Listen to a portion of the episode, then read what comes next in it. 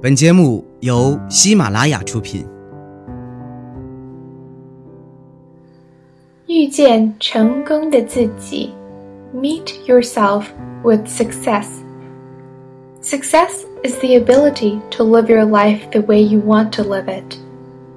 Doing what you most enjoy, surrounded by people you admire and respect. In a larger sense, success is the ability to achieve your dreams desires, hopes, wishes, and goals in each of the important areas of your life. 成功是一种能力，让你能够过自己向往的生活，做自己最喜欢的事，与自己尊敬及喜爱的人在一起。从更广泛的意义上说，成功是在生活每一个重要的领域中达成梦想、渴望、希望、愿望。和目标的能力。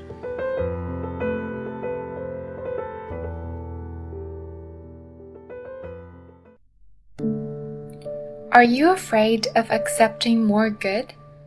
By Linda Ann Stewart. Many years ago, I participated in an exercise at a workshop to show us how at ease we were with allowing good into our lives.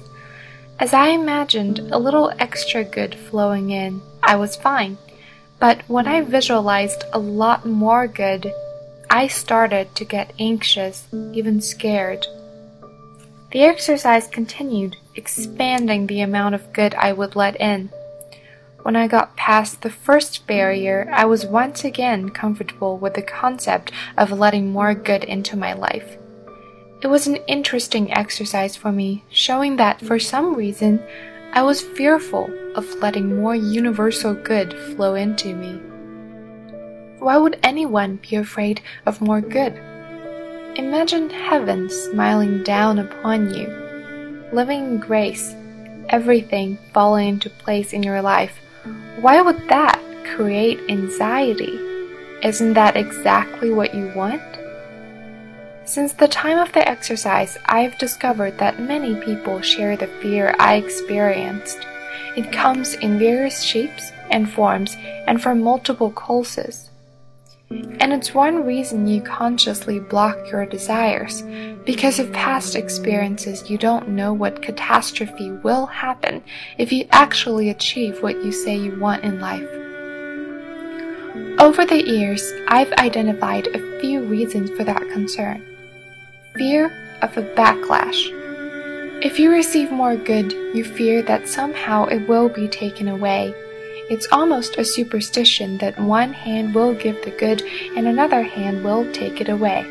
Sometimes this comes from childhood. You might have received something you really wanted, but then had a cherished toy taken from you because your parent decided that you'd outgrown it.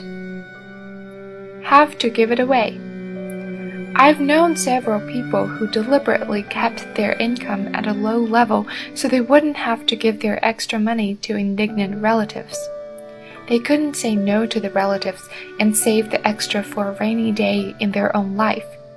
From a young age, they were trained that they had to give all their extra toys and cherished possessions to their siblings or cousins. They were the Cinderella of the family and haven't realized that things can be different now. Fear of punishment.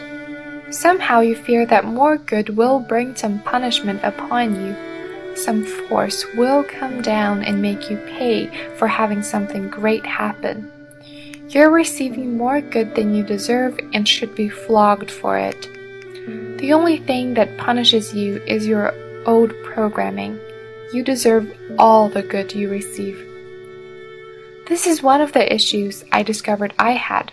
I once had a childhood friend who would put me down whenever I had something nice happen in my life.